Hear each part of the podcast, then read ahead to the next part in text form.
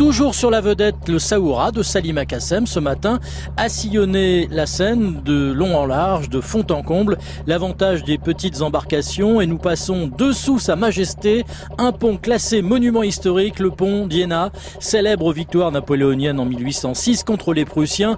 Et à ce titre, il a failli être démoli en 1815 quand le général prussien Blücher visita Paris après Waterloo et la défaite de Napoléon Bonaparte.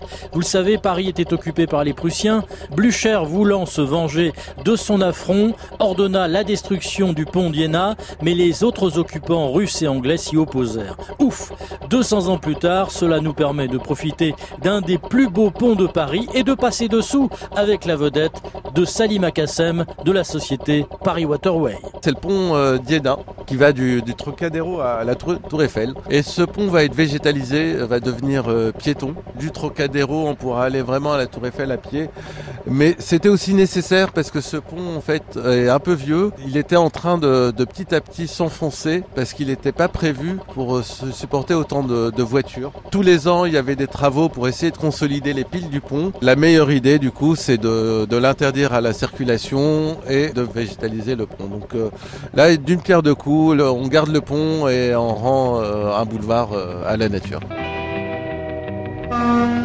Et la mairie de Paris a voté le réaménagement des abords de la Tour Eiffel. Le pont d'Iéna sera entièrement piéton et végétalisé. C'est toute la zone autour de la Tour Eiffel qui sera piétonne en prévision des Jeux Olympiques 2024. Ce n'est pas sans problème. Un pont piéton, c'est donc des voitures qui vont traverser ailleurs et notamment le trafic va se reporter sur le pont de l'Alma déjà bien surchargé. Le ZOA va se transformer en agent de police et va avoir du boulot de circulation.